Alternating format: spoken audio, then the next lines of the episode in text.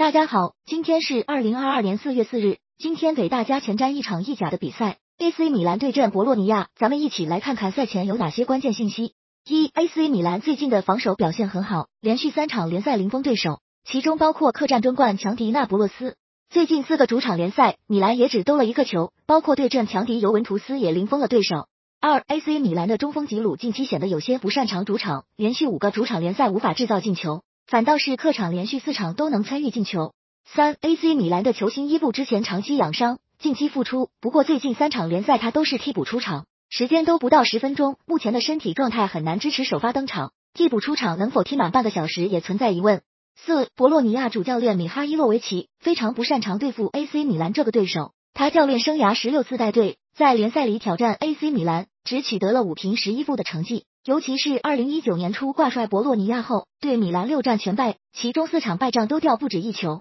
五博洛尼亚客场打强队的成绩不佳，本季联赛目前四次客战强队战绩一平三负，先后是客场零比零战平亚特兰大，一比六惨败给国际米兰，零比三被那不勒斯横扫，以及零比三惨败拉齐奥。六博洛尼亚本赛季的意甲客场输了十四场之多，不过其中七场比赛只是一球小负，占了半数。